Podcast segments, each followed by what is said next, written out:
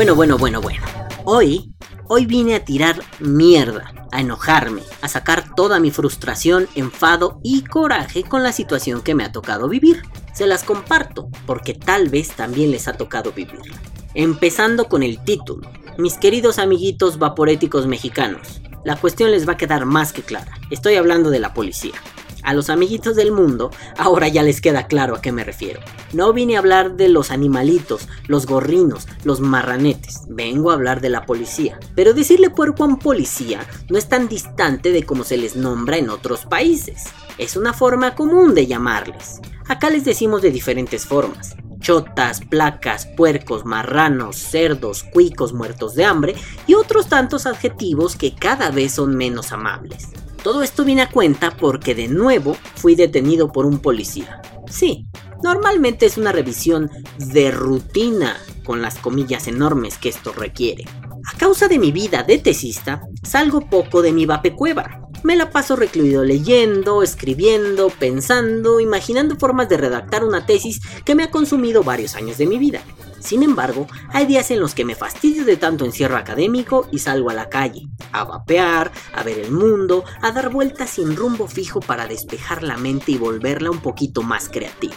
Hace un par de días salí con destino al centro de mi ciudad, la Ciudad de México. Mientras paseaba por el centro, la cosa fue normal, divertida, liberadora de tanta presión tesística. Me encontré varios policías que me vieron con curiosidad mientras vapeaba, incluso alguno me preguntó sobre mi vaporizador y me recomendó muy amablemente que no le echara el vapor a la cara a nadie. Obviamente yo no hago eso y se lo comenté. Platicamos y fue una charla amena a pesar de que yo no siento ningún agrado por los policías. Cuando regresé a mi casa, me encontré con el escenario que me lleva a ser una verdadera crónica de un vapeador enojado. No muy lejos de mi choza, existe un módulo de policía. Sí, una pequeña caseta en donde los policías establecen una base de operaciones local y temporal. Este módulo es utilizado por las tardes como un minicentro cívico y por las mañanas y las noches es el cuartel de un par de policías que supuestamente están colocados ahí para dirigir rondines. En pocas palabras, son policías de barrio. Estos sujetos rotan su labor cada cierto tiempo, y en otras ocasiones, algunos de los policías ahí avecindados ya me habían detenido para verificar que no estuviera consumiendo marihuana. Sí, me llegaron a decir que el vapor tan blanco parecía el humo que emana de un cigarrillo de mota. Algunas veces llegaron al extremo de la necedad, queriéndome acusar de consumo de drogas, pero había sido muy fácil librarme con un poquito de maña y un poquito de argumentación. Nada del otro mundo. Esta vez la cosa se puso más complicada. Mientras caminaba al costado del módulo de policía, uno de los puercos se me quedó mirando fijamente. No lo hizo con la clásica curiosidad o con el estado de alerta que caracteriza a un policía buscando un delito. Lo hizo con una mirada retadora, como si hubiera encontrado una presa fácil de cazar. Yo lo miré con naturalidad, lo miré fijamente y sin mayor reto. En verdad no tenía ganas de confrontarme con un sujeto que cree que su autoridad es casi divina solo por portar una placa. Sin embargo, la confrontación. Unos metros adelante del módulo, este policía me abordó. Yo escuché cómo aceleró su marcha para darme alcance y cuando lo logró, me tomó del brazo de una manera bastante ruda. Mi reacción inmediata fue jalar mi brazo agresivamente para que no me tocara. Dijo algo que no alcancé a escuchar porque traía puestos los audífonos y cuando logré retirarlos, este policía ya me tenía sujeto de ambos antebrazos. Inmediatamente le dije, ¿qué te pasa? Suéltame. El policía dijo que me veía muy sospechoso y que iba a tener que detenerme por consumo de sustancias. Sí, sustancias. Inmediatamente me burlé y le dije, también traigo una Coca-Cola, ¿cuántos años de cárcel son por consumir cualquier sustancia? Enfadado, el policía me dijo, No te hagas pendejo, pinche chamaco, bien sabes lo que traes. Yo me reí y le dije, ¿qué es lo que traigo?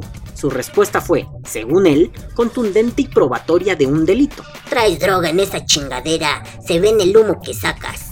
Inútilmente me dispuse a explicarle la cuestión. El policía escuchó todo. No es humo, es vapor, no es droga, es glicerina, propilenglicol, saborizante y nicotina. Es una forma de dejar el cigarro, bla bla bla bla bla, etcétera, etcétera, etcétera. Después de escucharme, decidió que era útil hablarle a su compañero, así que le gritó como si yo estuviera apretándole las pelotas. El otro policía se acercó y preguntó qué pasaba. Tuve que duplicar la información, pero ahora con un tono de fastidio y enfado. El otro policía me confesó que él sí conocía esos dispositivos, pero que los había visto más pequeñitos. Describió una batería Ego.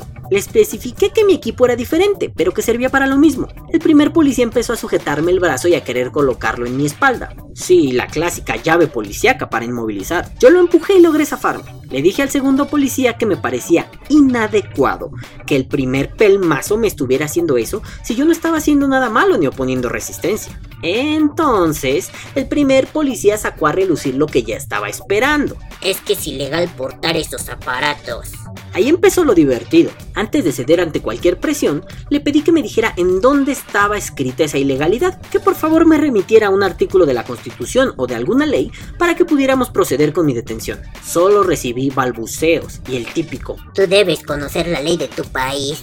Le dije que yo la conocía y que justamente por eso quería saber de qué se me acusaba y con base en qué artículo de la ley lo hacía. Pronto, el muy hijo de la remil puta que lo remil parió me dijo, Viene en el artículo tercero constitucional. Me empecé a cagar de la risa y le dije, la prohibición de portar un vaporizador personal viene en el artículo constitucional que habla de la educación. Inmediatamente el otro policía se echó a reír y emprendió la marcha de regreso al módulo. Este sujetazo me dijo que el artículo tercero no hablaba de eso y como soy un maldito troll, saqué mi celular, abrí el PDF de la constitución mexicana y se lo leí. Artículo tercero. Todo individuo tiene derecho a recibir educación el Estado, Federación, Estados y municipios impartirá educación preescolar, primaria y secundaria.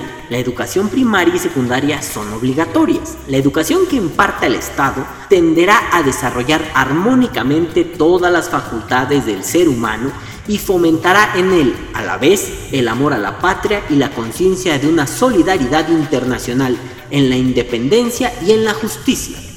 Como era de esperarse, el cabrón puso cara de tonto y me dijo, ¿Ves? Es ilegal. Le dije que me dejara ir, porque ni siquiera tenía idea de lo que estaba haciendo. Que mejor le echara una buena leída a la constitución y ya después todo iba a estar muy bien. Empecé a caminar a mi casa que está a un par de calles del módulo, y el policía empezó a amenazarme con que iba a detenerme por portación de drogas. Le dije que mientras no me descubriera nada, yo no podía ser detenido. No debí decir eso. Ese puerco me dijo que me iba a revisar.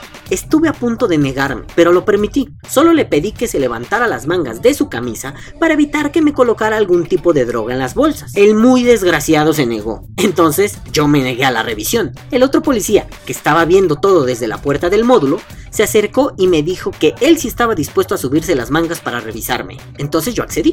Lo más que me encontraron fueron las pelusas de las bolsas de mi pantalón. Les dije que ya me estaba cansando de su dinámica de policía bueno y policía malo, y que ya me iba a mi casa porque estaba harto del acoso policial. El policía bueno me dijo que sí, que me retirara y que disculpara cualquier acoso. El policía malo me dijo, Vete antes de que te parta la madre. es decir, antes de que me diera una golpiza. En ese momento ya no sentí miedo de nada, ni de la confrontación, ni del fastidio, ni de nada. Le dije que si se trataba de su frustración porque no podía extorsionarme, que entonces con todo gusto nos diéramos en la madre. Obviamente ninguno de los dos policías esperaba eso. Esperaban que yo me agachara, esperaban que yo pudiera ser intimidado. El policía bueno me dijo que no era necesario llegar a eso. El policía malo se empezó a quitar su chaleco antibalas. Para mi sorpresa, era un policía en pésima forma física, con una barriga tan grande que parecía que iba a tener una camada grande de Estás gordo. Así tienes más de dónde agarrar. Me reí y le dije que así no se puede pelear. Que si creía que yo era un muchacho que no se sabe defender y que no conoce las mañas de las peleas de barrio,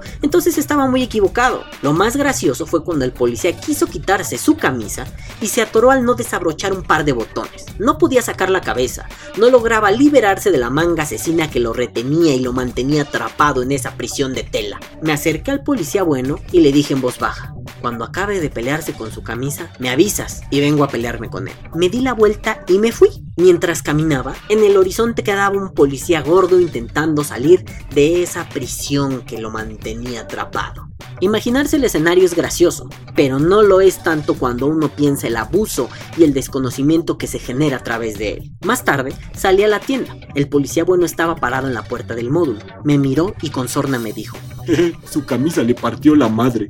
Yo me reí mucho y le dije, por querer extorsionarme quedó como un tonto, ¿no? El policía se rió y me dijo, Sí, se enojó tanto que ya se fue a ver a quién se chinga. es decir, a ver a quién extorsionaba. Sentí tristeza y pena por el tipo de instituciones que tenemos en México. Postdata, si alguien quiere darme asilo en un país de primer mundo donde esto no suceda, yo lo acepto gustoso. Que viva el vapeo. Vapea o muere.